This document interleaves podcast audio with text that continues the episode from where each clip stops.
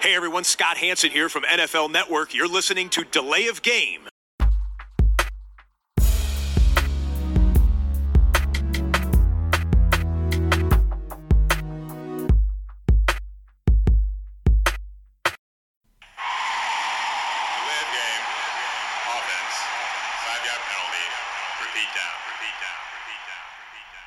Hallo und herzlich willkommen. Hier ist Delay of Game, der Football Podcast. Es ist Episode 255 am Dienstag der Super Bowl Woche. Und wir sitzen uns heute mal nicht virtuell gegenüber, sondern mal wieder im äh, Football-typischen Setup am Küchentisch. Live und direkt. Live und direkt. Ja. Schöne Grüße an Ferris MC und Gülcan. Der Christian ist am Start. Guten Abend. Hi Tobi, grüß dich.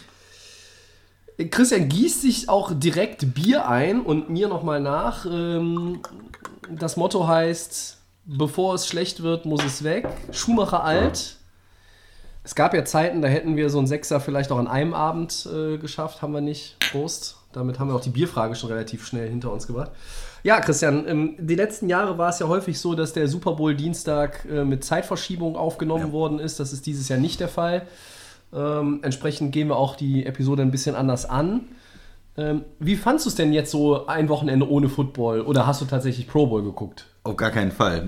Auf gar keinen Fall. Ähm, ich fand, fand schon, das fehlte was. Ne? Am Sonntag, wenn man so immer die, die, die Saison hat, die Spiele hat, jetzt die Playoff hat und jetzt war so, hm, hm, zum Super Bowl wäre natürlich auch cool gewesen, aber muss man noch eine Woche warten und Pro Bowl ist da keine Alternative für mich. Also ich ähm, weiß nicht, was die da mittlerweile machen. Ich habe ein paar Ausschnitte gesehen von irgendwelchen Spielern, die ohne Helme äh, da irgendwelche. Spielzüge vo- vollführt haben. Das hatte für mich relativ wenig mit, mit Football zu tun. Ich würde es irgendwie streichen. Also vielleicht sind wir da auch ein bisschen, bisschen schon verfrüht bei dem Thema, aber Pro Bowl. Wir, ja. hm. wir, wir haben den, den, den Pro Bowl eigentlich nie großartig erwähnt, äh, teilweise sogar gar nicht in den Jahren, seit wir den Podcast machen. Früher war mehr Lametta, sagt man gerne, und äh, das äh, gilt für mich auch, in meinem Empfinden auch, wenn es um den Pro Bowl geht, dazu später mehr. Äh, wir werden es heute zumindest in den Four Downs nochmal aufgreifen, so viel sei vorweggenommen. Äh, Bierfrage haben wir hinter uns und das könnte doch eigentlich bedeuten, dass wir direkt einsteigen in Richtung Segment 2 und Super Bowl LVII. Für alle Nicht-Römer 57. 57. Auflage dieses Spektakels. Ja, wir haben letzte Woche ja schon mal so ein bisschen angeschnitten, wollen das heute nochmal vertiefen, vielleicht auch ein paar andere Facetten beleuchten. Eagles gegen Chiefs in der Nacht von Sonntag auf Montag 0.30 Uhr ist der Kickoff unserer Zeit. Wie immer, ihr kennt das natürlich. Christian, welches Team hat denn in welchen Bereichen aus deiner Sicht Vorteile? Ja, fangen wir mal mit den Eagles an. Äh, Die haben ein sehr gutes Running Game, ne? das ist bekannt. Das ist keine Überraschung. Die haben äh, eine sehr gute O-Line. Äh, Lane Johnson zum Beispiel, der Right Tackle, ist vielleicht der Beste auf seiner Position.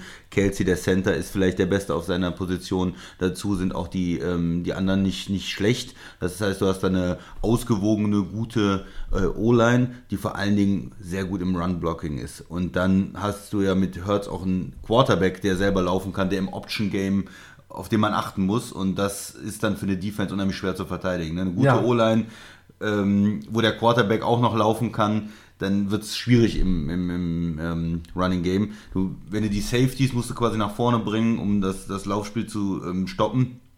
Dann kommen aber eventuell auch die, die tiefen Pässe. Du hast ja auch zwei gefährliche Receiver. Ja. Äh, AJ Brown, ja. ja, Smith, der auch sehr schnell ist. Ja, und da musst du so ein bisschen schauen, wie verteidige ich das Ganze. Ne? Wenn, ich, wenn ich hinten bleibe und konservativ spiele, dann äh, laufen die eigentlich die ganze Zeit über mich drüber. Und auch gegen sehr, sehr gute Defense, gegen die 49ers, hatten sie am Ende, glaube ich, 140, 150 Yards. Und Die musst du sind- erstmal sammeln gegen diese Und die Defense. sind auch richtig gut, ne? Ja. Die sind besser als, als die Kansas City äh, Defense, besser gegen den Lauf eigentlich. Das heißt, das wird die große Frage sein. Wie kann man das Laufspiel der Eagles ähm, stoppen? Wie kann man sie äh, zu ähm, Dritter und Zehn bringen, Mhm. dass dann ein offensichtliches Passing Down ist, das Hertz äh, werfen muss, dass dann kann ich vielleicht mit dem Pass Rush auch was machen. Pass Protection ist die O-Line auch ein bisschen schwächer, die sind trotzdem gut, aber die sind schwächer als im, im Laufspiel. Und dann kann ich eventuell auch mit einem Chris Jones und, und mit einem Frank Clark Druck machen auf Hurts und ihn zu Fehlern zwingen. Aber wenn ich natürlich in immer fünf Yards beim, beim Lauf abgebe, dann äh, wird das extrem schwierig. Und wenn man dann bei Zweiter und Fünf, Zweiter und Drei haben die alle Optionen. Da kann auch der Pass kommen, dann um, um dann wieder mit dem Lauf, dann kommt der Quarterback, dann ist das ganze Playbook open. Ja. Also am Anfang das, das Laufspiel zu kontrollieren, ähm, traut man sich da wirklich gegen die Receiver eins gegen eins zu spielen mit der Secondary und die Safeties eigentlich nur, nur gegen den Lauf spielen zu lassen, die Linebacker äh, nur gegen den Lauf spielen zu lassen, das sind für mich so die Fragen. Wie geht Kansas City das an? Extrem aggressiv, blitzen sie auch äh, gegen den Lauf? Was, ja, das, wenn, wenn die Eagles dieses Laufspiel etablieren können, dann sieht es ja für die Offense extrem gut aus. Ja, das würde den Druck einfach auch auf die Offense der Chiefs erhöhen äh, und würde vielleicht dazu führen, dass das auch ein High-Scoring-Game wird. Ähm, diesbezüglich bin ich mir nicht ganz so sicher, dass wir da beide in den 30ern sehen, wenn das Spiel so verläuft, wie ich mir das äh, ungefähr, ungefähr vorstelle. Ähm, es, es, man sagt ja, die Eagles oder viele Fachleute, ich habe auch äh, nochmal ähm, mit jemandem von Rheinfeier gesprochen, mit einem Spieler, der äh, auch Nationalspieler ist in Deutschland, der, der Till Jansen, Cornerback von Rheinfeier. Und er sagt zu mir, ähm, er glaubt, dass die Eagles das Spiel gewinnen. Sie sind für ihn das ausbalanciertere Team. Ähm, insgesamt, Hat- Offensive ja, er recht, Defense. Ne? ja. Und wenn man sich das überlegt, wie die gebaut sind, ich habe auch nochmal eine Grafik gesehen bei Twitter oder Instagram, wo ähm, 10 der 11 Starter haben die Eagles selber gedraftet. Nur AJ Brown, für den haben sie getradet, den hat jemand anders gedraftet. Das heißt, es ist ein Team, das ähm, gewachsen ist, das sie selber zusammengestellt haben und es deutet alles darauf hin, dass die Eagles tatsächlich alle 22 Starter von Woche 1 in der letzten Woche der Saison, im letzten Spiel der Saison im Super Bowl auf dem Feld haben werden. Und das ist natürlich auch bemerkenswert. Zu Stärken und Schwächen oder, oder wo die Vorteile bei, bei wem sind, äh, vielleicht gleich noch mehr. Ich wollte aber an der Stelle nochmal einhaken, das eben auch von Jalen Hurts ja gesprochen. Äh, für mich persönlich, wenn du beide Quarterbacks gegeneinander stellst, ist der Quarterback-Vorteil bei Patrick Mahomes und den Chiefs. Ähm, wie fit ist denn Jalen Hurts, deiner Meinung nach? Weil wie viel RPOs oder wie viele Designed Quarterback Runs erwartest du denn? Ähm, es gibt ja einen Defensive Coordinator, der jetzt nicht dafür bekannt ist bei den Chiefs, dass er immer die beste Defense in der Regular Season hat, aber der bringt seine Jungs in den Playoffs immer perfekt auf den Punkt an den Start. Das ist Steve Spagnolo. Äh, der Kollege weiß, wie man mit einer Defense Super Bowls gewinnt, Ja, sag ich ja, mal. ja. Giants damals, ne, Genau. zum Beispiel. Und äh, da könnte ich mir vorstellen, äh, dass der gute alte Steve noch ein paar Tricks im, im Ärmel hat. Ja, wie, wie fit ist er? Erstmal den, den ersten Teil Ja. deiner Frage. Er, er hat ja ähm, am Ende der Saison äh, gefehlt und hat dann aber noch ein Spiel gemacht. Äh, das letzte Saisonspiel ja, um so ein bisschen um warm zu werden, sah dann noch nicht so gut aus. Gegen die äh, Giants in den Playoffs schon. Und äh, ich glaube, es ist so eine Steigerung drin einfach, Ja. oder? Also, dass er von Woche zu Woche für mich ein bisschen besser aussah. Und wenn du jetzt zwei Wochen nochmal Zeit hast vom Super Bowl, Ja. das, das hilft nochmal. Und dann ist es auch einfach das wichtigste Spiel, was du haben kannst. Und dann schonst du dich dann? Nein, da genau da schonst du dich dann nicht mehr. Dann nimmst du den Lauf nochmal, dann ähm, gehst, ne, gehst du dann auch vielleicht ein bisschen mehr ins Risiko als Quarterback, wo normal äh, sagst, okay, ich nehme jetzt hier den Slide, fünf Yards reichen mir, dann gehst du fürs First Down, da gehst du ähm, nochmal ein bisschen aggressiver dran. Ich glaube nicht, dass ihn das so, dass er so beeinträchtigt ist. Ich glaube, er ist, ist fit genug, um, um dann die letzten paar Prozent, die fehlen, dann auch einfach zu überspielen in so einem, in einem, in einem Super Bowl. Okay, das heißt aber, du glaubst, dass äh, vielleicht also von einem, der hundertprozentige Jalen Hurts ist eher im 90er-Bereich so. Ja, auch was, ja. Auch was Mobilität, also irgendwie, es gibt ja Bewegungen, es gibt, äh, weiß ich nicht, wenn du, je nachdem, welche, wo es gerade irgendwie die Wehwehchen sind, weißt du, du gehst nach vorne in der Pocket, äh, du gehst auf den, wirfst auf den Hinterfuß, du, du auf dem hinteren Bein quasi, du, du gehst irgendwie mit einem Rollout, du musst halt vielleicht auch den Tackle einstecken. Es gibt halt Situationen, die sind dann nicht so angenehm. Du sagst, man, klar, es ist das letzte Spiel, da gibst du alles, danach hast du eine lange ähm, Offseason für die Recovery. Das gleiche, und damit sind wir eigentlich auch schon bei Patrick Mahomes, gilt ja da auch. Da mache ich mir mehr Sorgen, ehrlich gesagt. Okay, also da gut. war ja die, die Ja. Verletzung. Da- ne? Wäre das eine Einordnung zumindest. Genau, also da, er hat das toll gemacht, wie er über die Verletzung gespielt hat oder durch die Verletzung oder trotz Verletzung gespielt hat. Aber das war ja für alle sichtbar. Also es war ja viel Die mehr aus der Pocket raus, als ähm, also, also in der, in der Pocket gespielt und, und nicht ähm, diesen mobilen Mahomes, den man äh, ja auch am Anfang ja noch äh, der Playoffs gesehen hat, bevor diese Verletzung dann kam. Ja, Ne? ja genau. Das, das ist sichtbar und es schränkt ihn ein Stück weit ein. Aber er ist natürlich auch gut genug als, als Pocket Quarterback, um, um zu gewinnen und, und diese Würfe zu machen. Und er war ja sogar beweglich genug, um noch das äh, Third Down am Ende zu holen für das Field Goal, wenn du dich Ja. erinnerst. Ne? Ja. Also er, das reicht dann schon, aber er ist klar, und das sieht man nicht bei 100 Prozent, und er kämpft sich dadurch. Da ist es natürlich auch gut, diese zwei Wochen Pause zu haben. Aber wenn ich mir den Fitnesszustand der Quarterbacks angucke, denke ich doch, bei Mahomes manchmal ein bisschen mehr Sorgen dann so. Oder der ist ein bisschen mehr limitiert in seiner Beweglichkeit als Jalen Hurts dann. Und hat dann trotzdem Kansas City den Vorteil auf der Position? Ja, trotzdem. Weil er, so viel Respekt muss man ja auch vor Mahomes haben, wie toll der die letzten Jahre gespielt hat. Wir haben es jetzt gesagt, fünfmal ähm, AFC Championship Game, drittes Mal äh, Super Bowl.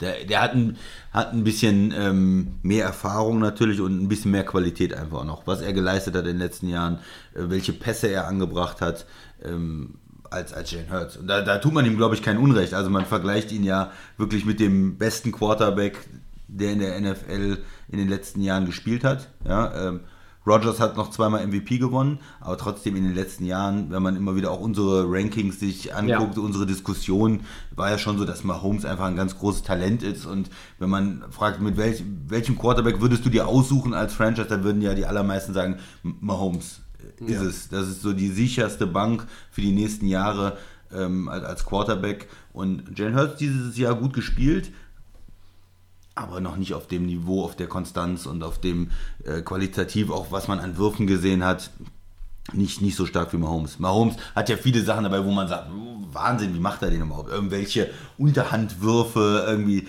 völlig, äh, ja, keine Plattform eigentlich, keinen keinen Stand, sicheren Stand mit den Beinen aus der Bewegung und dann irgendwie 40 Yards oder sowas.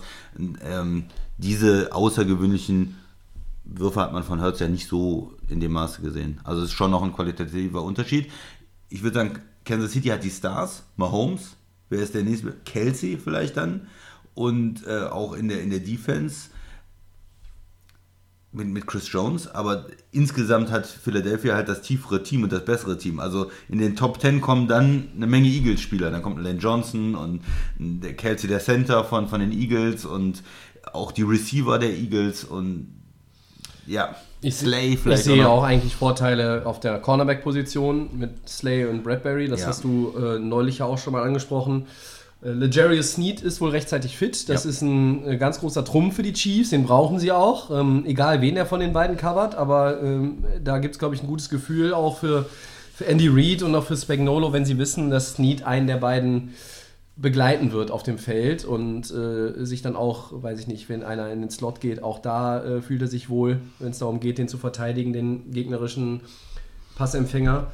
Ähm, Run Game hast du schon angesprochen, Quarterbacks äh, haben wir jetzt auch durch. Ähm, wir sind bei den Receiver noch so ein bisschen, auch bei der Big Play Mentality sehe ich ja eigentlich auch die Eagles so ein Stück weit vorne. Ähm, auf der einen Seite hast du natürlich Travis Kelsey, der vielleicht als Passempfänger mit, mit Kontinuität All irgendwo, around so, ja, ne? Ja. auch wenn er natürlich als Tight End gelistet ist und äh, auch im, im, im, im ähm, ja, Blocking auch gut natürlich auch ist, aber die, wenn ich mir AJ Brown angucke und Devonta Smith, schlagen die für mich, ähm, Hartman wird nicht spielen, schlagen die für mich Juju und ähm, Marcus Waldes Gentling auf jeden Fall. ja. Und ähm, wenn man sich das alles mal so, so, ja, Stückchen für Stückchen anguckt, dann findet man ganz, ganz viele Punkte, die ja eigentlich für die Eagles sprechen. Ähm, wo, wo hast du denn noch vielleicht die Chiefs? Wo sind die denn? Also, also ich meine, der Defense, die Eagles Defense ist auch richtig gut. Ähm, ist es am Ende nur der Vorteil der Chiefs, was heißt nur, aber dass sie Patrick Mahomes haben ja. Und vielleicht den erfahreneren Headcoach? Du hast den erfahrenen Headcoach, du hast den Quarterback und das ist schon, ist ja schon ein Fund, ne? Du hast auch den besseren Tight End, haben wir gerade erwähnt. Du hast auch eine O-Line, die nicht schlecht ist. Sie haben ja, Ja. schon die O-Line äh, nach diesem investiert. Debakel gegen Tampa im, im Super Bowl haben sie ja viel investiert. Ähm, von daher ist es auch durchaus eine O-Line. Gegen die Eagles haben alle Probleme, ne? Gegen die Front und äh, wenn du ein paar Sex wirst du wahrscheinlich auch kassieren, aber die haben trotzdem eine O-Line, die zu den besseren äh, gehört. Ne? Du hast halt äh, in, in Guard investiert mit dem Tooney, du hast äh, mit dem Humphrey einen sehr guten Center und äh, Orlando Brown als, als Left Tackle. der ist nicht überragend, äh, der hat jetzt auf dem Franchise-Tag gespielt, aber ist zumindest eine solide Option auch auf, auf der äh, linken Seite dann. Ne? Das ist kein Schwachpunkt. Ne? Und das ist ja, also die Teams, die auf Left Tackle einen Schwachpunkt haben, die sind nicht weit gekommen dieses Jahr. Also, bestes Beispiel die Rams. Die hatten Whitworth, ja, der war alt, aber der war stabil, der war gut, der war solide. Der ist in Rente gegangen und alles, was die Rams auf Left Tackle hatten diese Saison, das hat nicht funktioniert. Ähm, und das kann man äh, ja fast eins zu eins auf, auf andere Teams natürlich auch so übertragen. Ich, ich sehe die Chiefs O-Line auch gut, die muss ich nicht verstecken hinter der der Eagles, aber die Eagles O-Line ist ja vielleicht momentan so mit der Line der 49ers, in, gerade in der NFC, auf jeden Fall das Nonplusultra gewesen.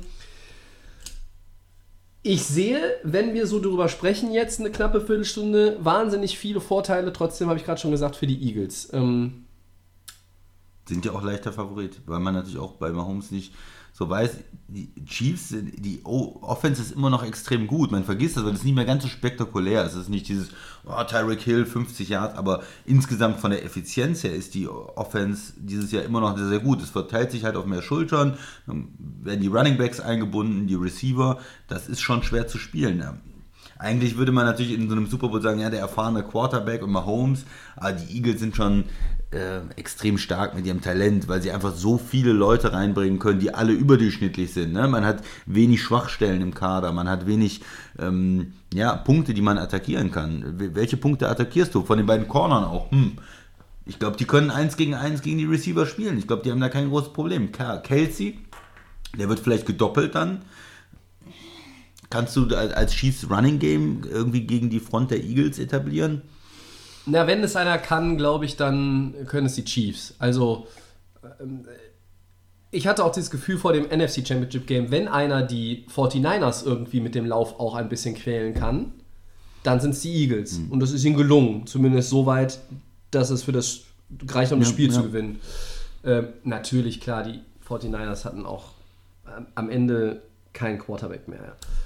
Aber es wird mir ein bisschen wenig auch geredet über die Running Backs der Chiefs, muss ich sagen. Pacheco mhm. ähm, für so einen Late-Round-Pick, richtig Gut. gute Saison gespielt. Ähm, da ist Dynamik drin. Ähm, er ist nicht ganz so bullig wie ein AJ Dillon, aber wenn der in Bewegung ist, sieht man einfach, er hat abends, er hat einen großen, großen Speed einfach, also einen, Top-Speed. Und er ist unheimlich schwer auch runterzukriegen für die Defender.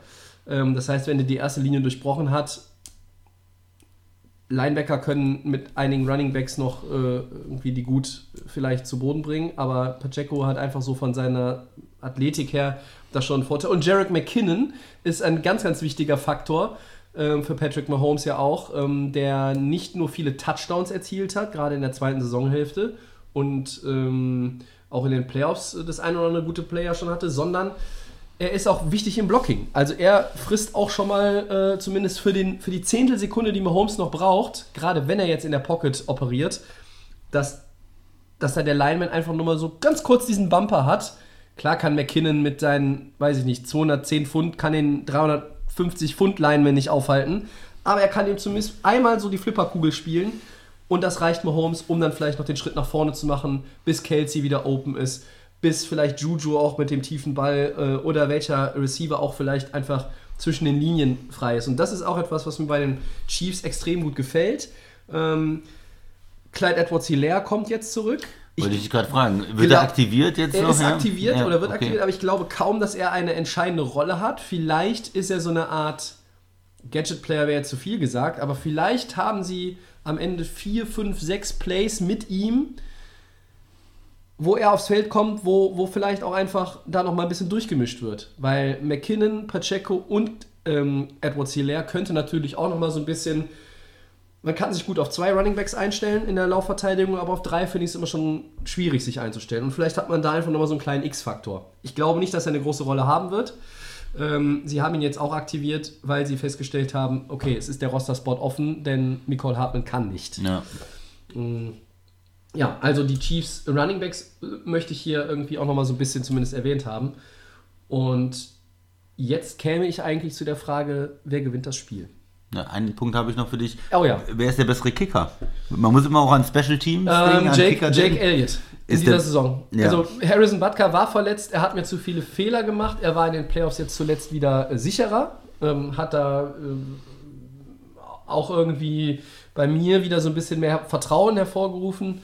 Äh, Jake Elliott, also beide Kicker kennen den Super Bowl, beide Kicker wissen auch, wie sich ein Super Bowl-Sieg anfühlt. Ähm, ich bin da auch ein bisschen bei den Eagles.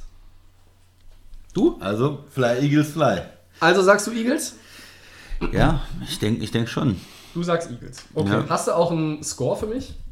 Zum Super Bowl müssen wir den eigentlich mal machen. Mm, Eagles, sagen wir mal, 7, 14, 21, sagen wir mal. 27 zu 17.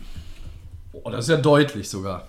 Ja Double Digits, das ist ein Two-Score-Game am Ende. Ich gehe mit den Chiefs, auch wenn ich jetzt festgestellt habe, dass die Eagles in so vielen Bereichen die Vorteile haben, aber äh, ich sehe einfach Andy Reid, der das Rendezvous mit der eigenen Vergangenheit gerne gewinnen möchte. Ich glaube, dass er es dass er's hinkriegt.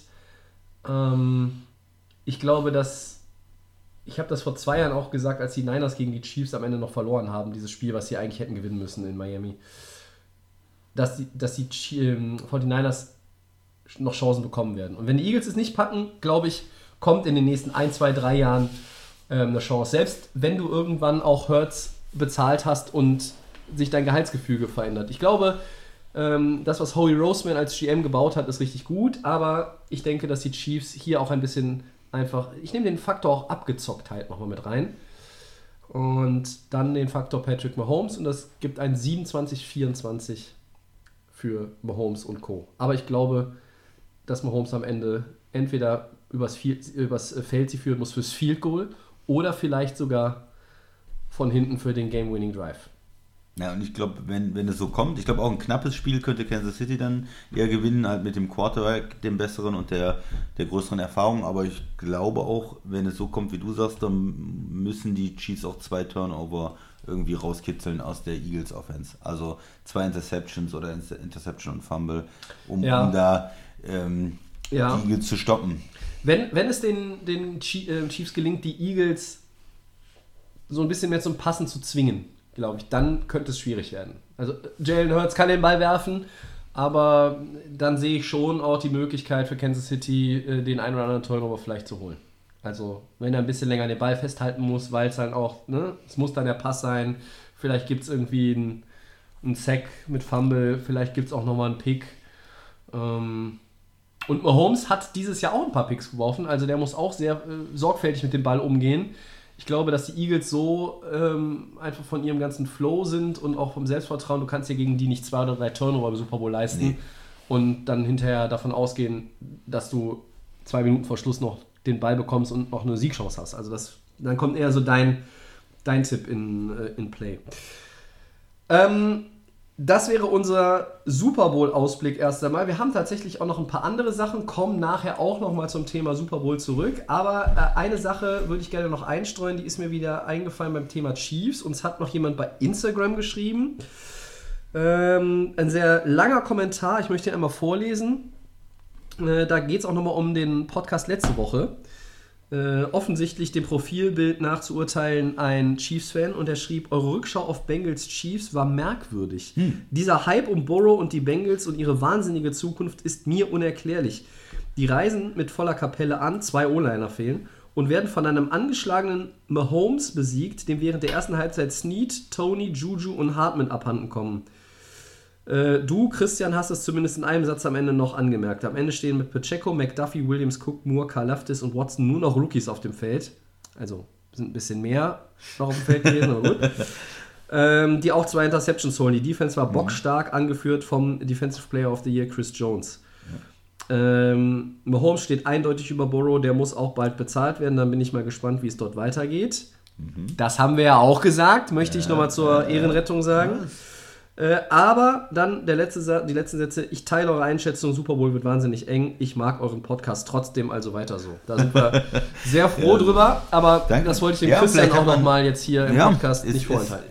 Vielleicht hat man das auch zu wenig gesagt, wie, wie, wie stark das war von Mahomes. Natürlich angeschlagen. Ich glaube, ich habe es hoffentlich ein paar Mal gesagt. Du hast es gesagt. Also vom Gefühl Ja, her ich- auf jeden Fall, dass er, dass er angeschlagen war und, und trotzdem dann ähm, so gut gespielt hat, dass man es, man hat es natürlich gesehen, aber dass man das in seiner Performance eigentlich so wenig gemerkt hat, dass er ganz am Ende diesen, diesen Lauf macht, äh, das First Down holt und dann natürlich noch die Strafe zieht, äh, mehr oder weniger, und damit in, in Field Goal Range kommt. Das war ein großes Play und wenn sie den Super Bowl gewinnen äh, dieses Jahr, dann wird das sicherlich auch irgendwo gezeigt werden in, der, in den Ja. Rückblicken in, in zehn Jahren. Hm, wie, zweiter Super Bowl gewonnen, da in dem Championship Game gegen äh, Cincinnati gewonnen, zu Hause, äh, ohne Receiver und so. Das, das, das gehört dann zur Legende von, von Mahomes dann Legende irgendwann Mahomes. dazu. Ja. Ja, äh, wie bei Brady aus auch diese Spiele gibt und diese Situationen gibt zum Beispiel. Also das äh, muss man sagen.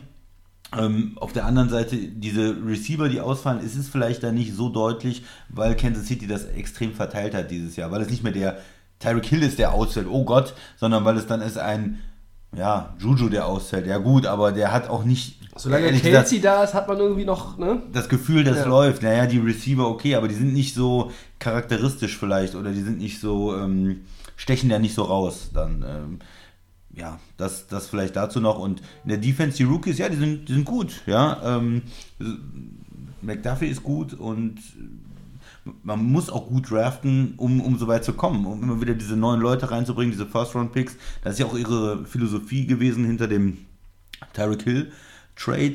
Okay, wir nehmen jetzt ein paar Picks, wir verstärken uns in der Breite.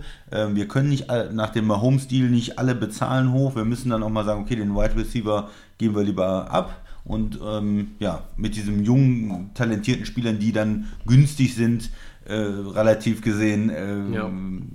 Verstärken wir uns dann wieder. Ja. Ja, also Respekt nochmal an die Chiefs für diesen Sieg. Ähm, ja, wir haben auch, äh, auch Respekt vor Cincinnati, ne? Also ich würde das nicht Ja, entweder das oder, sondern es war äh, gute Saison für beide Mannschaften. Äh, Respekt für Cincinnati, auch ohne O-Line, also ohne äh, Starter in der O-Line da anzurücken und, und ein enges Spiel zu machen in Kansas City. Vielleicht ist es so, dass wir Kansas City so hoch hängen, dass wir dann Das ist äh, bei mir auf jeden Fall. Die Leistung von Cincinnati positiv bewerten, dass sie da überhaupt mitspielen äh, können. Ja, So, ne? einerseits haben wir ja auch immer das jetzt nach den Playoff-Spielen, dass wir uns mit dem Verlierer, dem unterlegenen Team, auch ein bisschen ausführlicher beschäftigt haben, weil die anderen kommen ja dann noch Nochmal, weiter in, der, in, in den Podcast-Folgen der laufenden Saison vor. Für mich ist es aber tatsächlich so, wie du sagst. Mahomes macht einfach Mahomes-Dinge. Das ist so, ne, Greatness and you don't talk about it. Also, ne, du, du siehst es, du nimmst es, du nimmst die, äh, erkennst es, äh, du verbucht, verbuchst es dann bei Mahomes als, ja, haben wir alles schon gesehen, nicht zum ersten Mal. Vielleicht ist das auch so ein bisschen der Punkt bei mir gewesen. Ähm, grundsätzlich äh, hat da ähm, der Herr mit äh, seiner Zuschrift natürlich auch nicht Unrecht, aber äh, ja, wir haben dann natürlich Ja, auch viel über die Bengals geredet. Ich AFC muss auch- Championship ja, Game richtig. für den Chiefs, Ja, und, ja. und Joe Burrow äh, hat nicht, Mahomes ist für mich auch der beste Quarterback in dieser Liga, aber Joe Burrow hat, und das haben wir jetzt mehrfach auch gesagt, hat Josh Allen auch überholt jetzt mit diesem Sieg und er hatte ja auch nach einem ein durchwachsenen Saisonstart zehn Siege in Folge, elf Siege in Folge gehabt und ne, ist erst dann jetzt ähm, gestoppt worden. In einem Spiel, was, das möchte ich jetzt auch nochmal sagen, hätte in der Overtime anders ausgehen können, wenn Osai den Schubser nicht begeht. Ja. Weil das Field Goal aus 65 Yards hätte Das trifft er Butker nicht, glaube ich. Nee. nicht gemacht. Nee. Gut, also, das ist unsere Super Bowl-Vorschau an dieser Stelle. Ähm, wir haben noch ein paar Headlines, über die wir reden wollen. Und Müssen. ja, letztes Jahr hätten wir das äh, vielleicht im Sonderpodcast gemacht, hatten wir aber am Anfang Februar auch nicht zum Sonderpodcast gemacht, aber wir hätten es vielleicht nach der Bierfrage direkt ausgiebig diskutiert. Jetzt ist es böse formuliert eine Headline-Randnotiz, Christian. Tom Brady geht in Rente. Schon wieder. Ja?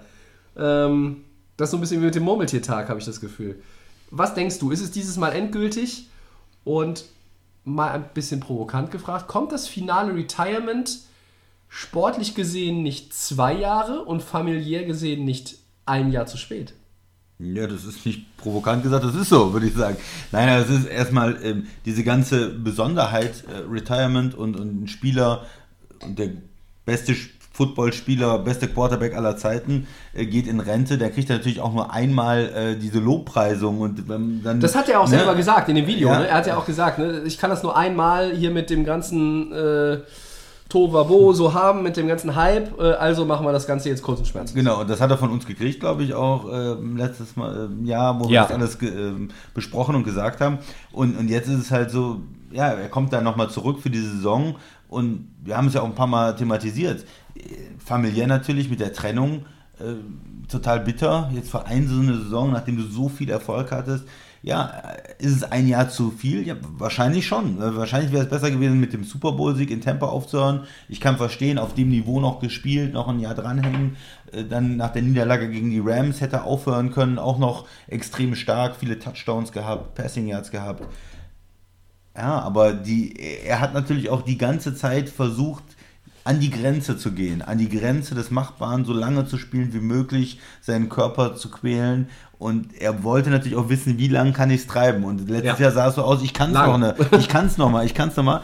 Jetzt die Saison, er war ja auch jetzt nicht komplett schlecht. Es lag ja Nein. nicht nur an ihm. Äh, ne? Es war jetzt auch keine Situation, so wie Peyton Manning damals in Denver. Der sah schlechter aus in seiner letzten Saison, muss man ganz klar sagen.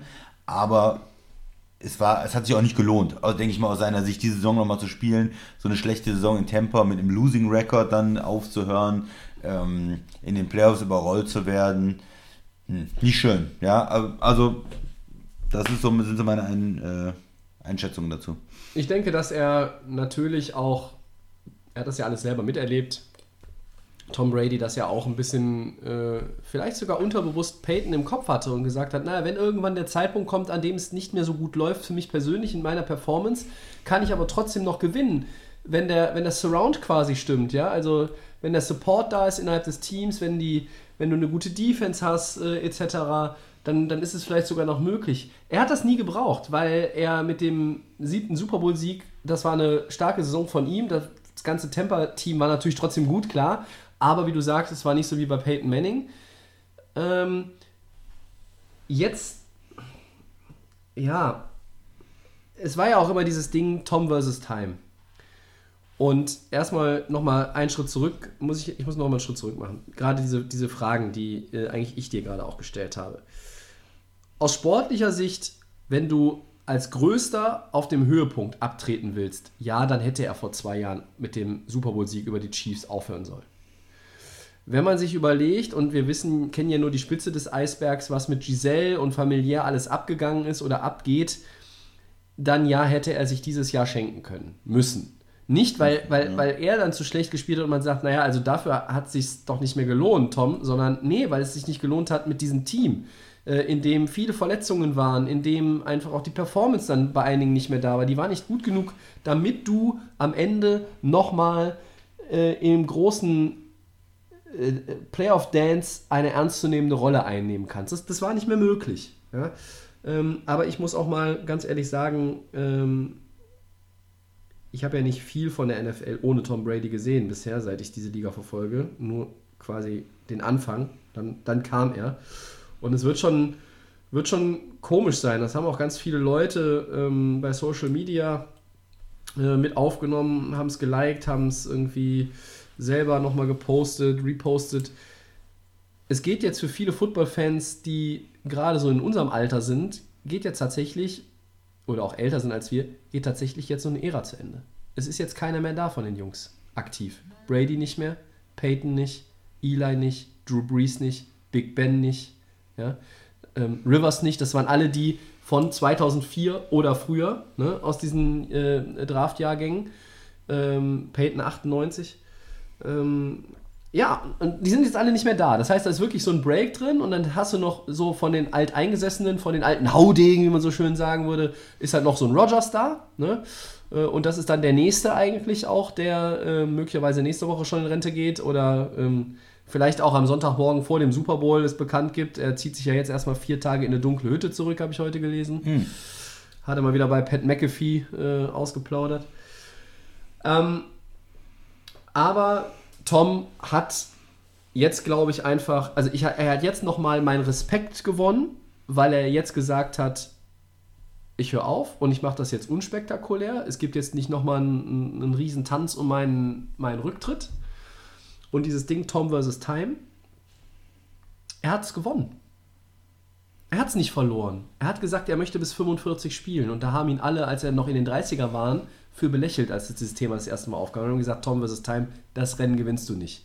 Und das Rennen läuft nicht, in dem Fall nicht ewig, sondern das Rennen lief für Tom Brady, bis ich 45 bin. Das war sein Rennen. Und das hat er gewonnen. Tom vs. Time ging auch an Tom. Das heißt, der verdammte Hund hat alle geschlagen. Er hat alles gewonnen, er hat alles gemacht, er hat alle geschlagen. Er hat sogar die Zeit geschlagen. Nur so ein kleiner Auszug mal. Am Anfang hieß es, Tom Brady sei zu klein, er sei zu unathletisch für die NFL. Widerlegt. Frühe Super Bowl Champion, widerlegt. Dann hieß es mal von irgendwelchen Kritikern, er sei ein System-Quarterback. Widerlegt. Im System New England Patriots verschiedene Systeme, verschiedene Offenses. äh, Mit zwei Tight. Ends, mit, mit äh, den tiefen Receiver, mit Moss, mit Was? den Slot-Receivern, Und- alles Mögliche gespielt. Und was hat er mit all denen gemacht? Gewonnen. Gewonnen. Er hat mit allen gewonnen. Ja. So, äh, und dann hieß es, er gewinnt mit schlecht aufgepumpten Bällen, äh, wurde gesperrt. Was hat er danach gemacht, als die Sperre abgesessen war? Er hat quasi seine beste Saison bis dahin hingelegt, hat den Super Bowl gewonnen. So, nächster Punkt für Tom Brady. Das ist, das ist, ein, klarer, das ist ein klarer Punktsieg für Tom Brady gegen die ganze Footballwelt. Und ich zolle hier jetzt gerade wirklich ausführlich meinen Respekt. Ihr merkt es, Leute.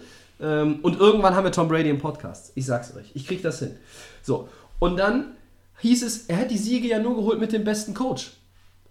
32 und 18 in Tampa Bay, ein Titel. Was hat Belichick gemacht? 25, 25, kein Playoff-Win.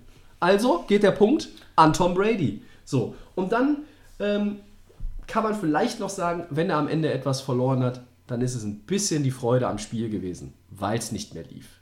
Und das ist auch nach 23 Jahren, in denen du es gewohnt bist zu gewinnen, wenn du deine Division am Ende gewinnst, aber das ja nun wirklich kein Rekord ist, mit dem du morgen nochmal irgendwie, äh, weiß ich nicht, das auf ein T-Shirt drucken lässt, ja, dann ist es so. Es ist dann vielleicht am Ende ein bisschen die Freude abhanden gekommen. Ich glaube trotzdem, dass er es genossen hat.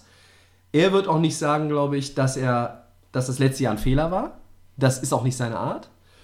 Aber er hat alles, er hat alle widerlegt, er hat alle geschlagen. Er hat Peyton geschlagen, er hat alle Teams geschlagen, er hat war zehnmal im Super Bowl.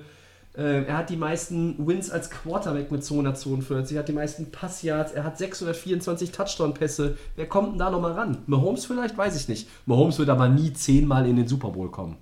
Glaube ich nicht. Und ob er, sie, ob er ihn auch siebenmal gewinnt, glaube ich auch nicht. Also, Tom Brady hat wirklich. Man kann nur den Hut ziehen. Er- Er hat alles gemacht. Er hat alles widerle alle widerlegt und jetzt geht er in Rente und ich sage, er kommt nicht nochmal zurück. Es gibt ja schon wieder die Ersten, die sagen, ah, wartet mal ab, Tobi, der März kommt und dann hat er Bock und dann rufen die 49ers an, weil, oh, wir wissen nicht, wir müssen Garoppolo jetzt endlich gehen lassen und Brock Purdy ist verletzt und was ist mit Trey Lance und willst du nicht nochmal ein Jahr? Nee, ich glaube nicht. Dann wird es irgendwann unglaubwürdig. Oder meinst du sieben Ringe und siebenmal aus dem Retirement zurück am Ende? Weiß ich nicht, vielleicht auch das. So, Entschuldigung, jetzt kommst du mal wieder dran. Nein, nein, nein. Ich, ich habe ja gesagt, ich mache keine ähm, große Lobpreisung von Tom Brady mehr. Er hat äh, von mir alles bekommen. Ihr Müsst ihr euch von letzten Jahr das anhören. Äh, ich habe alles gesagt zu Tom Brady. du hast recht, du hast recht, Tobi, mit allem, was du gesagt hast. Ich, Ja. äh, ich kann nichts dagegen sagen, das stimmt. Ähm, aber ja, ich, ich finde es immer am Ende so, solche Sachen irgendwo blöd. Ich finde es gut, wenn, wenn Leute sagen, okay, pass mal auf, ich habe mir das jetzt überlegt, ich äh, Ja. gehe in Rente und ich bleibe dabei. Und schon dieses Comeback und jetzt wieder, äh, das ist nicht so mein Stil. Ich bin da kein großer Fan von. Ich fand, eigentlich das, auch nicht. fand das cool bei Peyton Manning, so war vielleicht auch so, weil ihn keiner mehr wollte, weiß ich nicht, aber es war irgendwie so am Ende, ich Er hat ja auch gemerkt, die Performance reicht auch reicht nicht. nicht mehr. Vielleicht auch andere Quarterbacks fand ich immer besser, wenn die dann gesagt haben, okay, und das ist super schwer für so Athleten, die auch immer die Besten sind in dem, was sie tun, über Jahre dann zu sagen, komm, ich höre 20 jetzt Jahre auf. nichts anderes kennen. Ja, ne, das ist super schwer. Trotzdem ist mir das irgendwo lieber als dieses, ja, ich Ja. komme nochmal zurück und Comeback und so. Hast du recht. Das war ähm, bei einem berühmten äh, Quarterback in Green Bay auch so ein bisschen das Ja. Problem früher.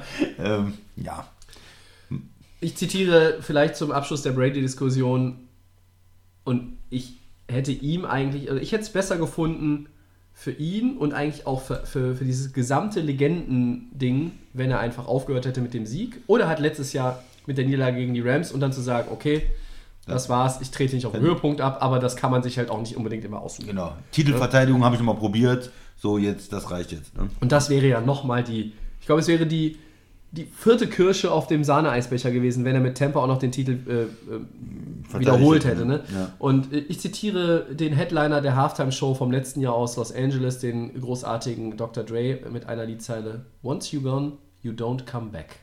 Und das ist das, was der Christian eigentlich auch gerade gesagt hat. Und bei allem Respekt, es wäre besser gewesen, glaube ich. Obwohl seine Performance immer noch gut war am Ende. So. Also, Tom Brady, alles Gute für den Ruhestand. 2024 geht's ab in den Kommentatorenbooth von Fox. Da verdient er in 10 Jahren mehr als sein Career Earning über 23 Jahre, wenn der Preis immer noch so ist, wie ich gehört habe. 350 Millionen Dollar, 333 waren seine Career Earnings. Mal schauen. Man braucht sich auf jeden Fall keine Sorgen um Tom Brady. Um Tom Brady muss man sich keine Sorgen machen. Finanziell auch nicht. Nee. Ne? Er hat jetzt gesagt, es wird ihm ein bisschen langweilig aktuell, aber der findet Beschäftigung. Nur ein bisschen mit Peyton golfen gehen. Weiter geht's. Wir haben noch ein bisschen was vor uns. Christian. D'Amico Ryans ist der neue Head Coach der Houston Texans und geht damit wieder nach Hause. Wie bewerten wir diese Besetzung Entscheidung? Wir hatten es angerissen am Ende Ja.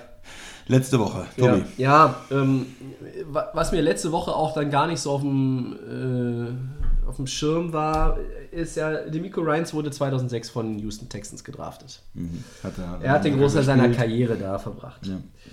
Und das ist für ihn, wie er sagt, ein No-Brainer gewesen. Keine Überlegung. Houston hat Interesse. Ich will das irgendwie, wenn es passt, machen. Und Texans, passt. mein Team so. Und ähm, ich glaube auch, dass die Franchise so ein bisschen Aufbruchsstimmung jetzt hat. Mehr als noch bei einem anderen neuen Headcoach, weil, weil das halt, das ist halt so ein bisschen ihr Junge von damals und der hat sich jetzt extrem gemacht. Kyle Shanahan hat ihn bei den 49ers integriert, hat da ähm, schnell den Posten des Defensive Coordinators. Ja, und du hast den Nummer Immer noch. 1 Overall-Pick im Draft. Das musst du dir überlegen. Das ist ja. Ach nee, Moment, die haben sie. Nee, haben sie. Ja, sehr gut, sehr gut. Ja, nice. Ähm, aber ja, das stimmt auch. Also du hast, du hast ja immerhin den Pick 2 und den Pick 12 und du musst Stand heute ja eigentlich davon ausgehen, dass keiner der Quarterbacks weg ist, wenn Chicago den Pick behält. Dann, wenn sie ihn wegtraden und du bist nicht derjenige, der hochtradet, dann ist vielleicht dein Wunsch Quarterback Dann hast du nur die Stichwort zwei. Bryce Young wahrscheinlich weg. Aber ähm, was, das hatten wir letzte Woche auch und was mich einfach, was ich krass finde an der Nummer, ist Sechsjahresvertrag. Ich finde, das ist, Das ist gut, das ja. ist ein krasses Commitment und ich bin sehr gespannt, wie Houston jetzt mit diesem Coach umgeht, die Franchise, wie sie mit diesem Coach umgeht. Die letzten beiden waren Platzhalter. Ich finde auch ein bisschen verschlissen worden. Ich habe das letzte Woche schon mal angerissen. Ähm, aber grundsätzlich, äh, beide Seiten wollten, dass das so passiert und jetzt gilt es, Aufbauarbeit zu leisten, denn da wartet eine Menge Arbeit auf den Miko Ryans. Ja, und du musst diesen Nummer 2 Overall-Pick dann jetzt richtig verwenden. Jetzt hast du so einen hohen Pick. Auswahl, bis auf einen Spieler hast du die, die komplette Auswahl bei, von, vom ganzen Talent, was im College ist. Du brauchst einen Quarterback. Was sind deine Entscheidungen? Du musst jetzt richtig gute Arbeit machen, überlegen, Wer ist es? Ist da so ein Franchise-Quarterback? Äh, gehen wir dann, ist es nur einer? Gehen wir dann hoch? Vielleicht sprechen wir mit Chicago. Äh, klar, du hast, äh, kannst dich darüber ärgern, dass du das Spiel da gewonnen hast. Das muss jetzt im, im Rückspiegel sein. Was sind jetzt die Entscheidungen? Gibt es zwei, gibt es drei Quarterbacks? Welche nehmen wir dann? Wie bewerten wir die? Wie listen? Oder ist es kein Quarterback? Äh, holen wir uns einen Quarterback später? Was, sind die, was sind die wichtigen Spieler dann? Ähm, die, oder die, die Positionen, die man verstärken will? Also das sind alles zentrale Entscheidungen für Houston. Du hast gesagt, äh, mehrere Jahre, das ist ganz wichtig, das ist gut, was aufzubauen. Ich nehme mal als Beispiel auch äh, die 49ers mit Shannon, die haben auch gesagt, komm, wir gehen mehrere Jahre, wir bauen hier was auf und ähm, ja, ein Quarterback, ein guter Draft, dann kann Houston schon wieder ein interessantes Team sein. Die South ist nicht so stark wie andere Divisionen.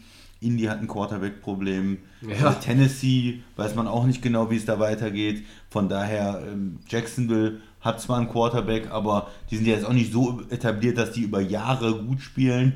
Von daher gibt es da Chancen, auch in der Division wieder anzugreifen. Ja. Äh, Glaubst du denn, dass ähm, dieses Team jetzt in der ersten Saison mit Ryan irgendwie eine signifikante Verbesserung schon erkennen lässt? Oder Das, das Also siehst du in dem Roster überhaupt aktuell irgendwie Talent? Ja, ein bisschen Talent ist, ist schon da, aber ich möchte erstmal den Draft abwarten und Free Ja. Agency ab, äh, abwarten und dann kann man eine, eine, eine Saisonvorschau machen und kann auch ähm, überlegen, wie sortieren sie sich da ein, was macht Indy, was macht Tennessee und dann kann man sich überlegen, wo sie, wo sie hinpassen. Ich würde im Moment denken, die Jaguars sind, sind, das, sind das Team in der Division und, und sie können da maximal irgendwo an Position 2 oder 3 äh, sich bewegen, wenn sie von diesem letzten Platz wegkommen. Aber wir sehen auch immer wieder in der NFL dieses ne, von ganz unten nach ganz oben, Überraschungssieg in der Division und so weiter. Also ich will das nicht ausschließen. Mal gucken, was sie so machen. Im Moment, Jacksonville ist vorne.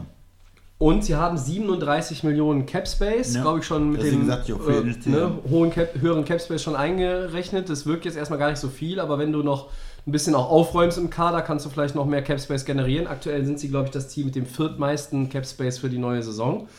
Ähm, also es ist ja nicht so unattraktiv, wenn du zwei Picks äh, in den Top 15 hast der ersten Draftrunde und Cap Space, dann hast du das Gefühl, du kannst schon mal ein bisschen was zumindest in die richtige Richtung schubsen. Ähm, du kannst auch anders vorgehen. Du kannst auch sagen, ich, vielleicht einen Veteranen als Quarterback. Vielleicht ist das gar nicht unser Konzept. Äh, jetzt ein Rookie, wir sehen da nichts. Wir holen, verstärken andere Teile des Kaders und gehen mit einem ja, Veteran, mit einem von den, von den Quarterbacks, die auch verfügbar sind. Da sind ja doch der ein oder andere. ja, ja. Ne? Garoppolo, K, sind immer dieselben Namen die aktuell. Namen, ja, aber auch, auch die 49ers müssen vielleicht ja auch nochmal was mit dieser äh, Purdy und, und Lance-Situation machen, dann eventuell. Können auch andere Quarterbacks noch verfügbar werden. Also Ja. Glaubst du wirklich, dass Trey Lance verfügbar wird? Du hast so viel für den aufgegeben. Nein, äh, war jetzt- Ja, es ist nur so eine, so eine Quarterback-Situation. Es, es wird einige Leute geben, die zumindest interessant sind, Ja. auf die eine oder andere Weise. Ja. Können es auch von Love äh, traden, von Green Bay. Sagen, Ja, wenn der Rogers da weitermacht, dann Ja. äh, bieten wir euch einen, einen Pick an, äh, der ne, hat vielleicht ein bisschen was gezeigt oder also ja. verschiedenste Möglichkeiten. Ja, ich, ich hatte die Idee jetzt auch schon mal in den vergangenen Tagen, dass sie vielleicht auch auf einen Veteran setzen, statt zu draften. Und naja, Chicago nimmt vielleicht keinen, bleibt auf dem Pick, Houston nimmt keinen, bleibt auf dem Pick. Hm, also äh, fallen die Quarterbacks, die drei, die jetzt auch immer wieder genannt werden für die Top 10 oder Top 15, die fallen dann schon mal so ein kleines Stück nach hinten. Äh, und dann sitzt vielleicht auch Indy auf der 4 und sagt, naja, wir müssen äh, mit unserem Arsch uns gar nicht bewegen, weil kommt alles zu uns, ne? Wer ist auf 3 im Draft? Die Cardinals? Die draften auch kein Quarterback. Die Cardinals nicht. ne. Ja. Ähm, Christian, wir haben noch eine Personalie, so Headcoach-mäßig. Haben wir letzte Woche auch schon angesprochen. Sean Payton ist zurück in der NFL und coacht ab sofort die Denver Broncos. Ähm, wie viel Druck lastet denn in 2023 auf Payton und der Franchise? Extrem viel, würde ich sagen. Ja, würde ich auch sagen. Die haben äh, diesen, diesen Move gemacht, äh, und endlich den Quarterback, äh, jahrelang irgendwie underperformed und dann, ja, jetzt haben wir den Quarterback und es war eigentlich noch schlechter. Und jetzt, okay, wir haben jetzt den Star-Coach, äh, dann muss natürlich da was kommen. Also da, äh, er wird mit, mit Russell Wilson irgendwie arbeiten müssen, er wird da was rauskitzeln müssen. Man, ich habe mir ein paar Sachen angeguckt, wie er ähm, als noch als Experte darüber gesprochen hat äh, und gesagt hat, ja, man muss hingehen und die Seattle Offense äh, studieren, welche Plays waren da gut, was hat gut funktioniert, wo fühlt er sich wohl? Und die einfach einbauen und erstmal mehr das machen, was er gut kann, was gut läuft. Und ja, wird man sehen, wie viel ähm, wird er davon einbauen können, wie wird er seine Offense auch ja, adaptieren können. Aber der Druck ist da, klar.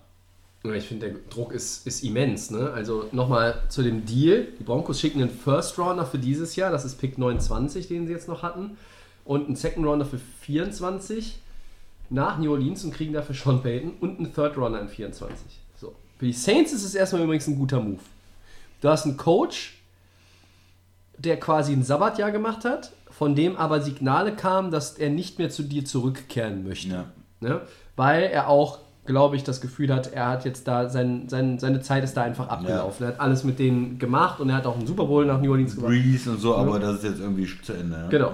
Und dann hast du Picks nochmal jetzt bekommen für ein Team, das ist naja, nicht in einem halben Rebuild, aber das ist so ein bisschen in so einem Umbruch. Ne? Also, was passiert mit Camara und Quarterback, Fragezeichen, was passiert mit Michael Thomas?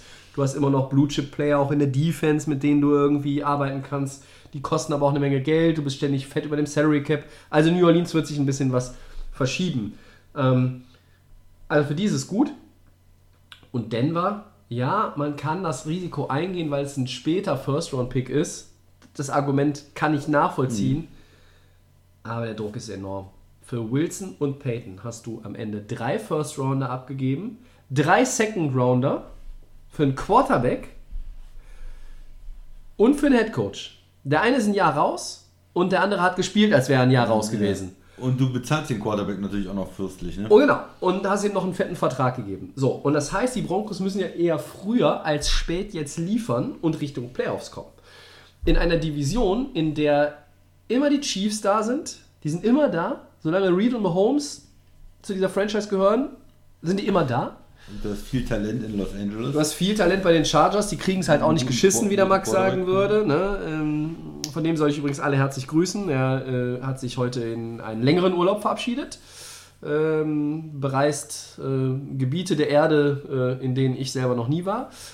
Ähm, und ja, dann hast du halt noch die Raiders, die vielleicht irgendwie diesen oft zitierten Veteran Quarterback oder vielleicht auch doch noch im Draft irgendwie und, und schon äh, ist ja einfach dieses gesamte Setup der AFC West macht es für dich nochmal schwieriger. Das ist nicht die NFC South, wo ein Brady jetzt weg ist, wo Carolina und Atlanta irgendwie mit jungen Quarterbacks agieren oder noch gar nicht wissen, wen sie spielen lassen sollen. Das ist ein ganz, ganz schwieriges Szenario und da musst du jetzt liefern. Hast du einen guten Coach jetzt? Ja. Kannst du denn aus dem Quarterback noch mehr rausholen, als er letztes Jahr gezeigt hat? Sage ich immer noch ja. Ähm, Traue ich Russell Wilson nochmal zu, auf MVP-Niveau zu spielen?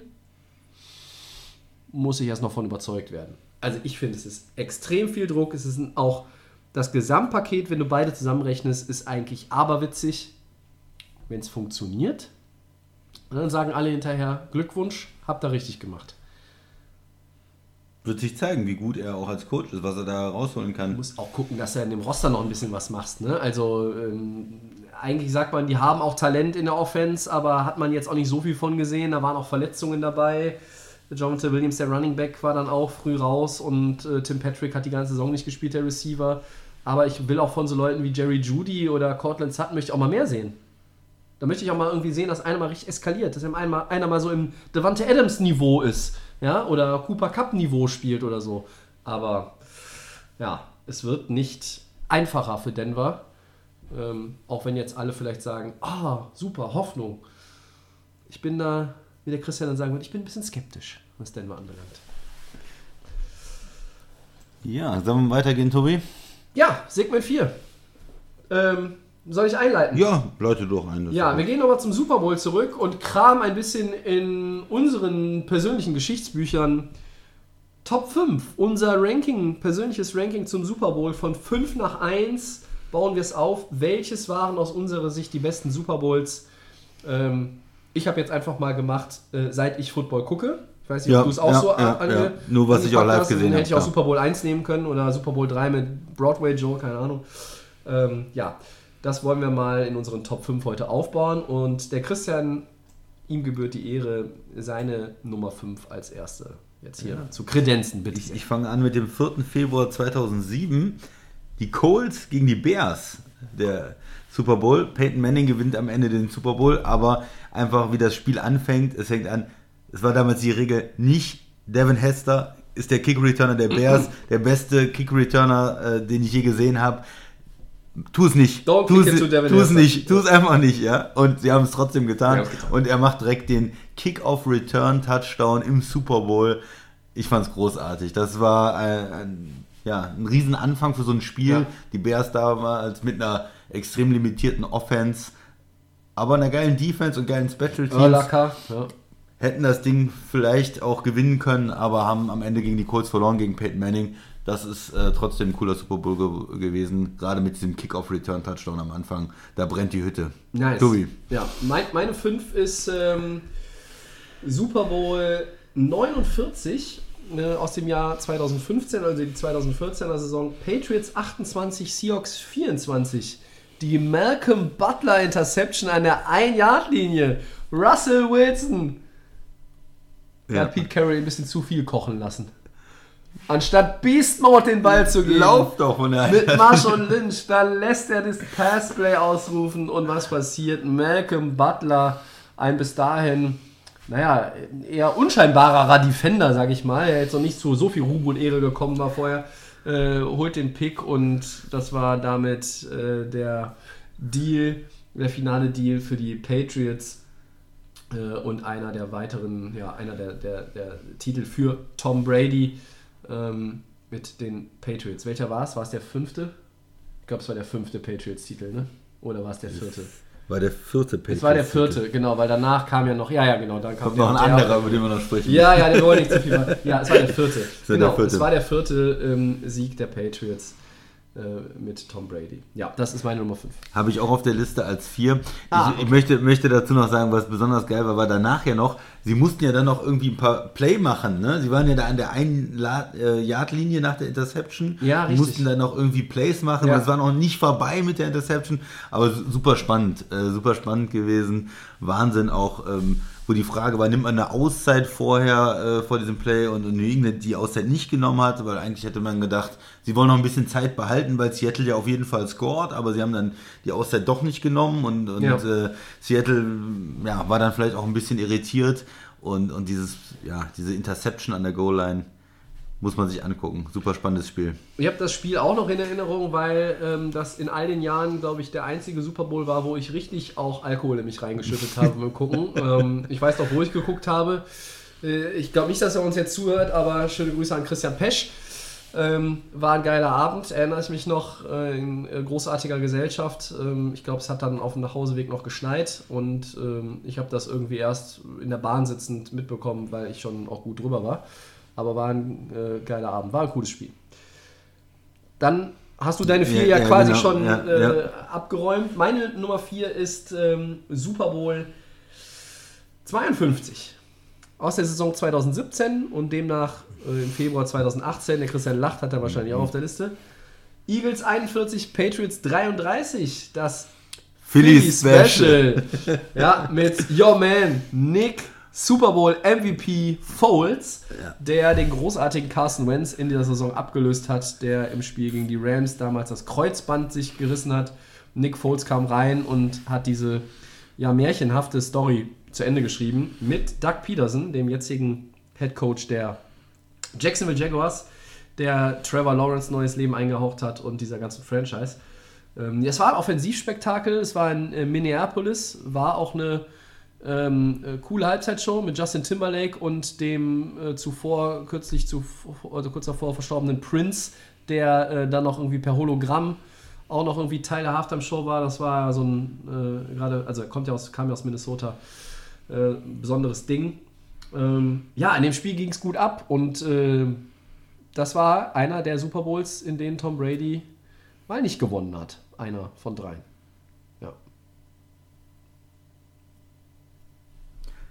Gut, ich komme einem anderen New England äh, Super Bowl um die Ecke. Auf der 3? Ja. Auf der 3 äh, gegen Atlanta. Äh, der Ja. äh, ein, Jahr, ein Jahr davor, da hast du bestimmt auch noch drin, ist immer die Frage, wie man ich nehme es vorweg, ich habe ihn nicht drin. Du hast ihn nicht drin. Ich habe ihn nicht okay. oh, okay, hätte ich nicht gedacht, weil es war ja das, äh, das Comeback sozusagen, ne?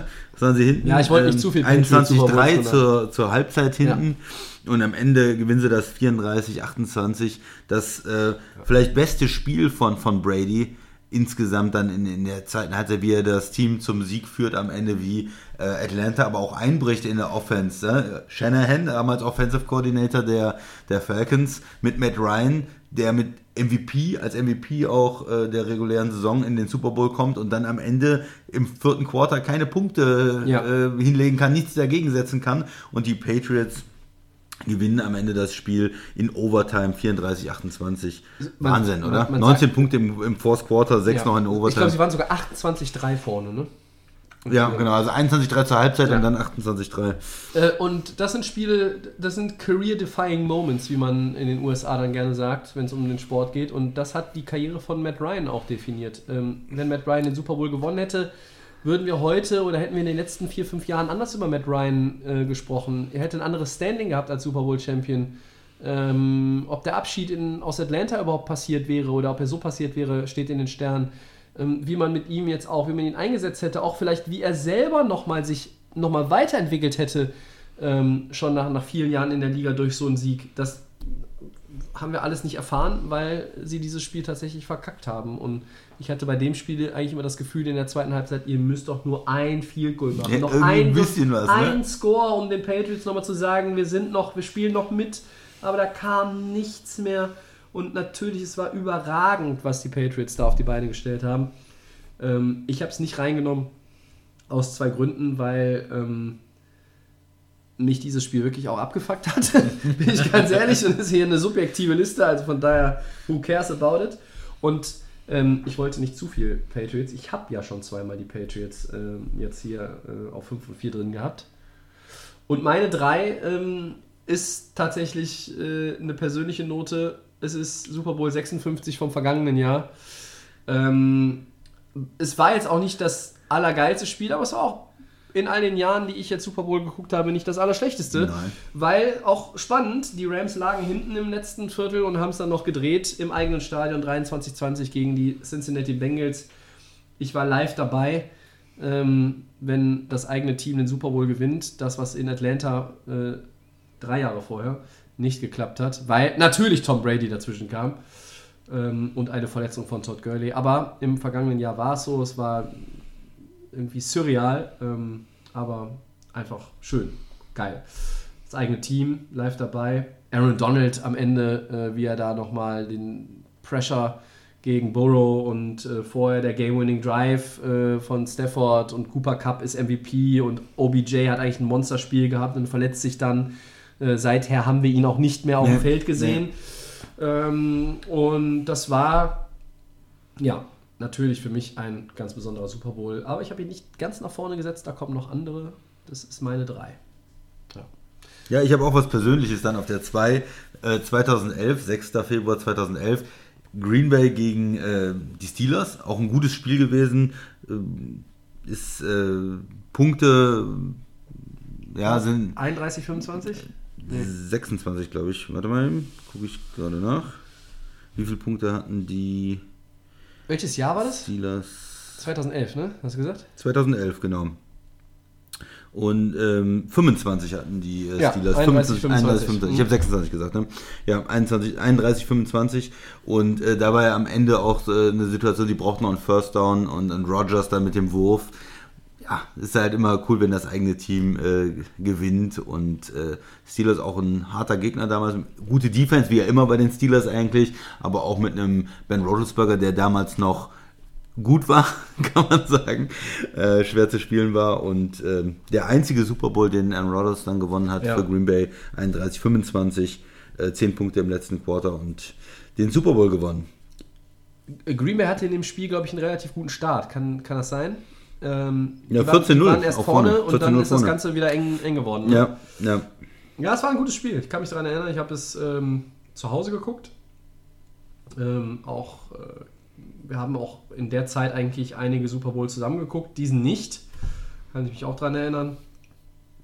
Ähm, ja, kein, keine schlechte Wahl. Und die persönlichen Noten, wo könnten wir die unterbringen, wenn nicht in unseren eigenen Top 5? So, ähm, Steelers ist ein gutes Stichwort bei meiner 2. Super Bowl 43, die 2008er Saison, äh, Finale 2009, Steelers 27, Cardinals 23. Richtig geil. Der, Ein geiler Super Bowl. Ähm, der Return-Touchdown. wir hatten James Harrison mit dem 100-Yard Return-Touchdown und wir hatten natürlich am Ende im Game-Winning Drive diesen ähm, Santonio Holmes Catch äh, Toe Drag Swag an der Seitenlinie. Ein vielleicht, ich greife jetzt hoch, aber vielleicht der beste Pass, den äh, Ben Roethlisberger in seiner Karriere geworfen hat. Ja. Äh, gegen Kurt Warner. Der nicht, ja, ja. nicht weit davon entf entfernt war, mit zwei verschiedenen Teams den Super Bowl zu gewinnen. Er hat mit den Rams gewonnen und ähm, hat da die Chance verpasst mit Arizona. Das war ein tolles Arizona-Team mit Anquan Bolden als Receiver, mit Larry Fitzgerald. Ähm, das hat richtig Bock gemacht. Dieses Spiel äh, war auf, auf vielen, vielen Ebenen einfach toll. Ähm, ich erinnere mich da auch gerne äh, dran zurück. Ich weiß auch bei den meisten auch immer noch, wo ich es geguckt habe und mit wem. Wir haben es zusammen geguckt. Ich glaube, es war im Gemeindesaal mit äh, Beamer. Ähm, wir waren auch, glaube ich, ein paar mehr Leute. Waren jetzt nicht nur wir zwei oder, oder drei oder vier. Also da war der Olli dabei. Da war eine relativ große Runde. Ähm, war ein cooles Ding. Und ja, die Steelers ähm, hatten, man glaubt es kaum, wirklich mal so eine Phase. Da waren sie relativ frequentiert im Super Bowl. Ja, und auch ein super sympathisches Team. Arizona auch. Ja, Arizona war ein tolles äh, Team zu ne? der Zeit. War ein Ja. tolles Team, ja, muss man sagen. Ja. Das ist meine 2. Ähm, Jetzt hau ich die Eins raus, Tobi. ja, ich glaube, wir haben die- ich glaube, ja? ich weiß nicht, ob wir dieselbe, ja, ich will, mit- nee. 3. Februar 2008, Ja, Giants ja, ja, es- gegen Patriots. Ja, hab ich auch. Die, weil es für die Geschichte einfach, Ja. Ne, die hätten die Chance gehabt, die Patriots, Perfect Season. ungeschlagen, Perfect Season. Sie gehen als 12 Punkte Favorit in den Super Bowl mit Tom Brady, der Und- zu dem Zeitpunkt schon dreifacher Super Bowl-Sieger ist, mit der Offense, mit Moss. Ähm, mit, äh, mit Randy Moss, nicht Santana Moss, mit Randy Moss. Ja. Und sie haben äh, alle Rekorde geschreddert in dieser Saison. Ne? Das war alle, Most Points, äh, damals natürlich noch 16 äh, Spiele Regular Season. Das war ein unfassbares Jahr, was sie hingelegt haben. Äh, 18 and 0 und dann äh, kam die, Die First Giants. vorbei natürlich, also nur zwei Spiele, Divisional Round und Championship Game. Championship Game gegen Peyton? In dem Jahr? Weiß ich gar nicht mehr. Und dann kamen die Giants, die ja irgendwie mit ihrem Laufspiel, mit der Defense, dieser klassische Giants-Football Football. einfach. Die und Front Four in der Defense, der Pass Rush. mit ne? Strahan. Äh, ähm, aber die entscheidenden Plays hat Eli Manning gemacht. Eli. Es gibt nicht wenige Leute, die bis heute behaupten, das war der beste Drive in der Geschichte des Super Bowls. Sagen viele Leute. Ich glaube, es waren 2 Minuten 39 von der eigenen 16 oder 17. Helmet Catch. Der. Helmet Catch von äh, David Tyree, ähm, wo sich auch Eli unfassbar aus zwei, drei Tackles, er wäre eigentlich gesackt worden, Ja. rauswindet. Ähm, also äh, mehr Mobilität von einem Manning Quarterback habe ich äh, bis heute nie gesehen. Es kommt ja jetzt bald der Neffe. Ja. Vielleicht ist der ein bisschen mobiler. Wir werden es dann noch erleben, hoffentlich. Und dieser Tyree Catch und dann am Ende auch perfekt dieser Pass in die linke Ecke der Endzone über die Schulter drüber des Defenders Plexico Burris, äh, der schlachsige lange Receiver, ähm, auch immer mal wieder 35 Sekunden so der, der. Zach Randolph der NFL zu der Zeit, ja, so ein bisschen auch immer mal mit dem Gesetz irgendwie in Konflikt, immer so ein bisschen Eine auch Waffe dabei ja, vielleicht. ja. komischer Charakter hier und da, aber trotzdem auch ein geiler Zocker. Und er hat dann halt diesen Catch geholt und es war ein Low-Scoring-Game. Ähm, aber das habe ich auch auf der 1, ja. Geil. Cool, haben wir Geil. dieselbe Eins. Ja. Ja, ich, Witzig. ich hätte echt gedacht, dass du vielleicht mit, mit äh, Patriots gegen äh, Falcons auf die 1 äh, gehst, einfach weil dieses Comeback ja auch episch ist. Ähm, ich habe auch überlegt, ob ich anstatt den Rams Super Bowl vom letzten Jahr den ersten nehme, den ich geguckt habe. Das war Rams gegen Titans. Denn auch das muss man ja nochmal, es war die greatest show on turf. Ähm, das war das Jahr, ich habe, bin nicht Rams-Fan geworden, weil sie den Super Bowl gewonnen haben, sondern weil ich Marshall Falk gesehen habe. Und Marshall Falk mit Kurt Warner, mit Isaac Bruce, mit Torrey Holt, ähm, in der Defense Aeneas Williams, also das waren großartige Jungs. Nicht alle sind äh, heute in der Hall of Fame, ähm, eigentlich müssten alle da rein. Kommt vielleicht noch. Äh, und natürlich dann am Ende die Titans mit Steve McNair. Dyson, der Receiver, streckt den Arm aus, aber der nicht. Ball landet nur in nicht. der Ein-Yard-Linie. Das reicht Ne? nicht, Sonst wäre Tobi. das Ganze in die Overtime gegangen. Ja. Ich glaube, dass zu dem Zeitpunkt damals äh, in der Phase hätte man nicht versucht, die Two-Point-Conversion zu spielen. Aber Im Super Bowl würde es auch, glaube ich, bis heute keiner machen. Außer Ron Rivera, wenn er drin. Ich dachte vielleicht der nächste Coach, über den wir jetzt gleich sprechen. Four Downs, Tobi. Ja, sind wir, sind wir schon bei den Four Downs. Guck mal, das ist gar nicht so lang heute, wie ich dachte. Umso besser. Ja, f- möchtest du oder, oder soll ich das vielleicht einleiten, damit du ich- direkt draufspringen Nein, kannst? ich, ich fange an. Ja, ich die Cowboys haben Brian Schottenheimer als ihren neuen Offensive Coordinator verpflichtet. Eine gute Personalentscheidung, Tobi. Nein, nein. Bei solchen Fragen ähm, bin ich ja oft bei Ja oder Ja, wenn oder Ja, aber. Nein. Die Antwort ist hier schlicht und ergreifend Nein. Äh, was habe ich mir notiert? Er ist nicht die beste Wahl aus meiner Sicht. Das ist ja ein Understatement.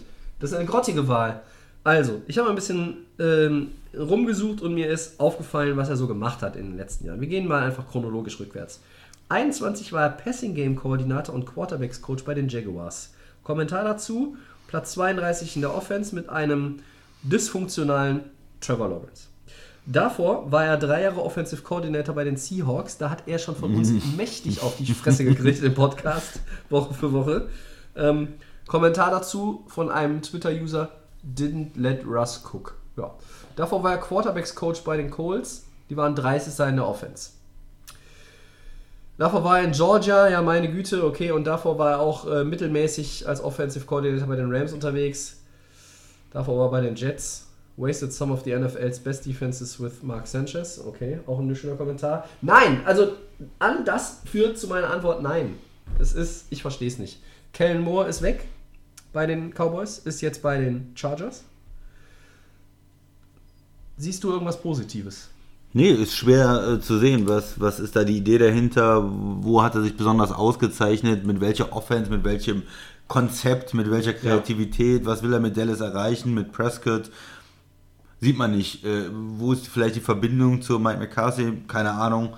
Also es ist irgendwo eine Entscheidung, die einen ein bisschen ratlos zurücklässt. Ja, sehe ich auch so. Zweites Down. Jimmy Garoppolo wird nach Aussage von Head Coach Kyle Shanahan 2023 nicht mehr zum Kader der 49ers gehören. Da zumindest das nun klar ist, Christian. Was ist denn der perfekte Landing-Spot für Jimmy G? Die Commanders, sage ich. Oh, das ist interessant. Warum? Ähm, weil die vielleicht mal einen Quarterback brauchen. Nein, die haben ja, haben ja versucht mit diesem Wentz-Experiment und das wissen ja alle, die das äh, probiert haben, wie auch die Colts vorher. Wentz ist nicht die Antwort. Ich habe eine Mannschaft gesehen, die auf dem Weg waren in die Playoffs, dann nochmal den Quarterback gewechselt haben, hat sich nicht ausgezahlt. Ähm, auf der anderen Seite ist ja Tyler Heinecke interessant, ja, aber er ist jetzt auch nicht ähm, ein sicherer Starter. Ja. Und ist gut genug als Backup und dann kannst du mit Jimmy G anfangen, dann ist er verletzt, wie immer, dann kannst du wieder Heineke bringen. Also ich ja finde, nicht. ich find, der passt gut zu den Commanders. Oh, das lohnt Commanders, komm. Das lohnt nicht. Ähm, Komm, 100 Millionen Dollar Commanders. Ich ziehe die Antwort auf diese Frage mal ein bisschen anders auf. Er wird aus meiner Sicht keine Option haben, die es ihm erlauben wird, direkt wieder um den Titel zu spielen. Weil bei den 49ers, ob du jetzt Backup bist oder dann wieder der, der Bridge-Starter, weil die anderen sich verletzt haben, die 49ers sind gerade Build for Success. Die sind jetzt, jetzt das Fenster auf. Ne? Also die haben diese Chance ähm, und man, die sind ja nicht irgendeinen guten Quarterback vom Super Bowl entfernt, sondern sie sind nur ein, einen halbwegs gesunden, funktionierenden Quarterback vom Super Bowl entfernt. Und ich finde, er hat ein paar Optionen. Die Buccaneers, da ist Talent da. Ich glaube, die sind nicht, auch mit Jimmy Garoppolo jetzt kein Contender, aber können in der NFC zumindest mitspielen, zumindest in die Playoffs kommen. Folgt dann auch wieder Brady nach, das ist natürlich eine schöne Story. Stimmt. ähm, Raiders ist natürlich so ein Ding, mit Devante Adams zu zocken, ist jetzt nicht das Allerschlechteste. Da gibt es noch ein paar andere talentierte Leute in der Offense. Will der Backup von Aaron Rodgers machen dann oder was? In, in Meinst du wirklich, dass Aaron Rodgers zu den Raiders geht? Habe ich gehört, habe ich gehört. Also ich lehne mich wieder einmal aus dem Fenster und sage, Aaron Rodgers spielt entweder noch ein Jahr in Green Bay oder geht in Rente. Ich sehe den nicht in einem anderen Jersey. Ich sehe es nicht. Und er wird nicht den Aaron, er wird nicht den Brad Favre machen. Äh, das will er sich hinterher nicht, das will er sich nicht ankreiden lassen, denselben Scheiß gemacht zu haben. Dafür ist er viel zu, wie soll ich sagen, Reflektiert? eitel. oder? Er ist ja viel zu eitel und viel, Okay. zu, viel zu selbstgefällig auch in dem Sinne. Äh, das glaube ich nicht. Und Jets und Texans, aber das sind natürlich Teams, die irgendwo, naja, also bei den Jets ist Talent äh, und so ein Quarterback wie Garoppolo könnte den Jets auch weiterhelfen, stünde gut zu Gesicht, um den nächsten Step zu machen. Ähm, und bei den Texans, da wären wir wieder bei dem Punkt von dir vorhin. Hm? Vielleicht tut es auch ein Veteran. Commanders. Finde ich auch nicht schlecht. Ich sehe ich als, ich sehe den Gedanken, ich verstehe ihn. Muss ich auch sagen. So, drittes. Der, der Pro Bowl liegt hinter uns. Ja. Wie gut fanden wir das neue Format mit den Pro Bowl Games und wäre es nicht besser, die Spieler einfach als Pro Bowler zu wählen und dann auf alles weitere zu verzichten, Tobi? Das Gefühl, äh, letzteres Gefühl hatte ich eigentlich ähm, auch dann jetzt in den letzten Jahren immer mal wieder. Ähm, wählt die Jungs einfach, gibt denen irgendwie eine Plakette, eine Tafel, einen Orden, eine Medaille und bis Pro Bowler hängen die in den Schrank, in die Vitrine, fertig ist der Keks.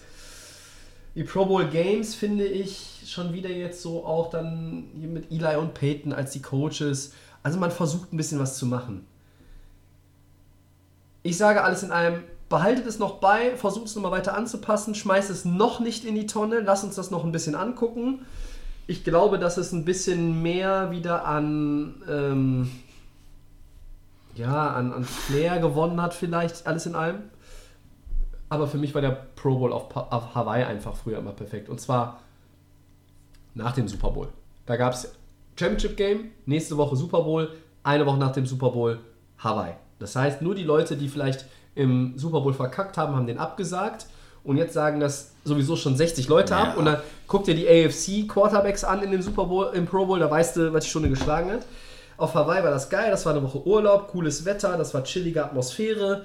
Ähm, das Spiel war zumindest noch in den 2000ern, hatte das auch noch irgendwie War es ein. Footballspiel irgendwo, ja. Die wollten doch die 45.000 Dollar abgrasen für den, für den Sieger. Ja, die haben gesagt, das deckt die Reisekosten für meine Familie. So haben die Footballer noch gedacht. Da gab es auch noch nicht 50 Millionen im Jahr, okay, ähm, sondern vielleicht 20 für einen Quarterback oder 15.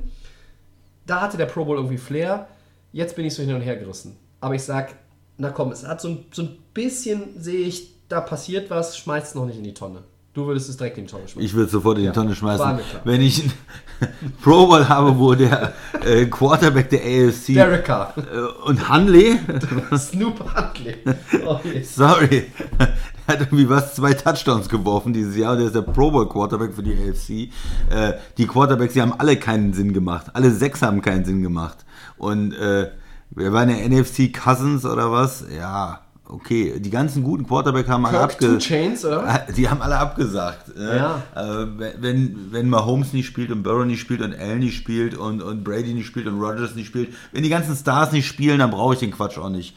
Äh, und, und dann spielen da irgendwie, machen die da so ein hal- halbes Footballspiel oder irgendwelche Pro Bowl Games, brauche ich nicht. Weg damit. Tonne. Okay. Viert- Viertes und letztes Down. Die Cardinals und die Colts haben immer noch keinen neuen Head Coach. Ich wüsste, woran es liegen könnte. Das ist nicht mehr so ganz attraktiv wie früher. Ähm, Christian, wer macht denn nun das Rennen in Arizona und Indianapolis? Hast du eine Idee oder bist du genauso ratlos wie ich? Ich- bin relativ ratlos. Das ist eine schwere Frage. Äh, äh, warum, warum ist das schwierig? Ja, die Cardinals, die haben eine äh, Situation, die haben zwar einen Quarterback, ja, aber sonst natürlich sehr wenig. Die haben Picks abgegeben für ähm, Veteranen, für kurzfristige Lösungen und hatten trotzdem keinen Erfolg. Also die Rams hatten ja Erfolg und haben Super Bowl gewonnen. Die Cardinals hatten keinen Erfolg und haben nichts gewonnen. Und von daher ist es eine sehr schwierige Aufgabe. Ja. Ähm, du musst mit Murray spielen, du musst dir da was überlegen und du musst ähm, natürlich auch jetzt vielleicht erstmal ein Jahr haben, wo du ähm, erstmal wieder Substanz in den Kader reinbringst und es ist nicht so attraktiv. Wer, wer passt dazu? Hm, das ist das eine. Und äh, bei den Colts ohne Quarterback äh, auch eine schwierige Ist nicht so Situation. ja, ja. Hm, äh, aber auch so ein mittelmäßiges Team, wo du auch nicht die hohen Draftpicks jetzt erstmal hast. Also schwierig. Ja, Oder die ist- ganz hohen Draftpicks, sagen wir mal so. tatsächlich, ne? Ähm, ich hätte das auch zu Houston gesagt, aber dieses Match mit Demico Ryans, da hast du halt irgendwie so eine, so eine History. Ne? Bei den Colts hört man, dass Jeff Saturday es nicht werden soll. Hm. Angesichts seines Records und wie sie auch teilweise gespielt haben unter ihm, halte ich das für klug. Bau ihn ein, vielleicht als O-Line-Coach oder vielleicht kommst du irgendwann nochmal auf ihn zurück, in ein, welcher Position oder Funktion auch immer. Aber die Kandidaten, hm, es ist dünn. Viele, viele Teams haben Sean Payton ins Auge gefasst. Viele haben über Vic Fangio vielleicht nachgedacht. Viele haben, oder naja, Vic Fangio war eher immer als Koordinator. Viele haben auch nochmal jetzt zuletzt über Brian Flores nachgedacht. Der ist jetzt aber DC bei den Vikings. Ähm, die Colts reden immer noch über Raheem Morris, den Defensive Coordinator der Rams, aber das scheint wohl auch nicht mehr so heiß zu sein. Bei den Colts Giants Defensive Coordinator Wink Martindale. Was ist mit Eagles Offensive Coordinator Shane Steichen? Ich könnte mir vorstellen, dass das nach dem Super Bowl nochmal noch mal Fahrt aufnimmt, dass die Colts da noch vorstellig werden. Das fände ich wiederum auch gut. Ich glaube, die Colts brauchen einen offensiven Coach. Und bei den Cardinals, oh, da bin ich fast noch ratloser, muss ich ganz ehrlich sagen. Auch da wieder Giants, Mike Kefka, der OC, wurde noch gehandelt. Mit dem Bengals Defensive Coordinator, ähm, da muss ich auch den Namen nochmal selber nachgucken, den hätte ich nicht gewusst. Lou Anarumo ähm, ist noch ein Kandidat. Aber es ist jetzt dünn und man hat auch das Gefühl, dass diese beiden Teams in dieser ganzen Suche so ein bisschen jetzt an Boden verloren haben. Ja, also alle anderen haben gestochen. Die einen haben Frank Reich, die nächsten haben Demico Ryans, die anderen haben Sean Payton. Sean Payton, so, ja, und es waren nur fünf Teams. Ich habe auch irgendwann in der Saison gesagt, ich glaube, es sind fünf oder sechs, die nur einen neuen Coach brauchen werden. Und so ist es auch gekommen. Eine von, also eine von zwei von insgesamt 150 Voraussagen in der Saison von mir, die dann doch mal zutreffend waren. Ähm, ja, mal gucken. Ich glaube nicht, dass sich diese Woche noch was tut. Äh, es ist nicht einfach. Es, ja, bei beiden hast du halt irgendwie das Potenzial äh, irgendwie auch. Das, das, es kann attraktiv sein, aber ja. By the way, übrigens, AJ Green äh, in Rente gegangen, ne? Müssen wir auch nochmal hier so wenigstens kurz erwähnen. Hat ja so ein paar tausend Yard-Saisons gemacht, ein paar Pro Bowls auch erreicht. Cincinnati War natürlich wirklich stark. guter Receiver in Cincinnati. Ja. Dann hinterher bei den, bei den Cardinals Ja. zum Beispiel nicht mehr so. Fiel mir gerade ein, weil du gesagt hast, äh, hier All-In und Veteran, so wie die Rams und so, hat da nicht funktioniert. AJ Green war einer dieser Bausteine. Ja.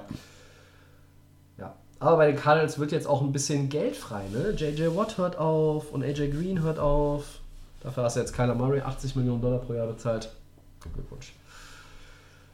So, als letztes müssen wir nochmal zum Super Bowl zurückkommen. Wir haben noch eine Minute Zeit, die wir uns noch nehmen können. Und zwar rufe ich jetzt, äh, ohne das vorher mit dem Christian abgesprochen zu haben, aber am Ende muss ich dafür gerade stehen, euch auf, einen Super Bowl-Tipp in den Kommentaren zu hinterlassen. Entweder bei Insta oder bei Twitter oder bei Facebook unter unserem Post zu dieser Folge, den ihr, wenn ihr die Folge jetzt gehört habt, auf jeden Fall finden werdet.